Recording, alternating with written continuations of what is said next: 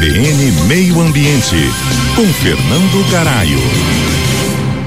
Quando dois gigantes se unem em prol de um objetivo comum, o mundo se volta com a esperança para um futuro mais sustentável. Eu digo isso pois uma recente declaração conjunta entre os Estados Unidos e a China, os maiores emissores globais de gases do efeito estufa, que gera o aquecimento global, nos dá esperanças para a Conferência do Clima de Dubai na próxima semana, a chamada COP28. A declaração dos dois países enfatiza a implementação do Acordo de Paris e a importância da COP28 na resposta à crise climática e reafirma o compromisso conjunto em direção a metas ambiciosas. A disposição mútua dos dois países se trata em ampliar as energias renováveis e reduzir o consumo dos combustíveis fósseis e até triplicar a capacidade global de geração renovável até 2030. Isso é o ponto alto desse acordo. Embora a declaração não aborde todas as questões sensíveis, como o uso do carvão para a geração de energia, a declaração é sim um avanço significativo. Pela primeira vez, a China aceita metas específicas de emissões em setores econômicos-chave, e isso demonstra uma mudança de postura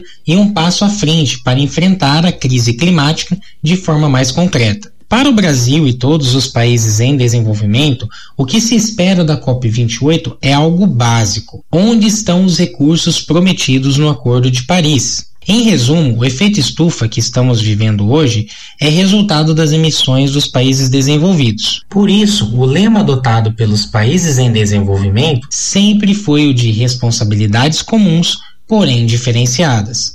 No Acordo de Paris, os países desenvolvidos se comprometeram a mobilizar conjuntamente um total de 100 bilhões de dólares por ano até 2020 para ajudar os países em desenvolvimento a lidar com os efeitos das mudanças climáticas, financiando aí projetos de mitigação e adaptação às mudanças climáticas. O prazo passou e até agora não se viu acordo dinheiro. Aqui é Fernando Garay, para a coluna CBN Meio Ambiente. Até a próxima. CBN, CBN Campo Grande.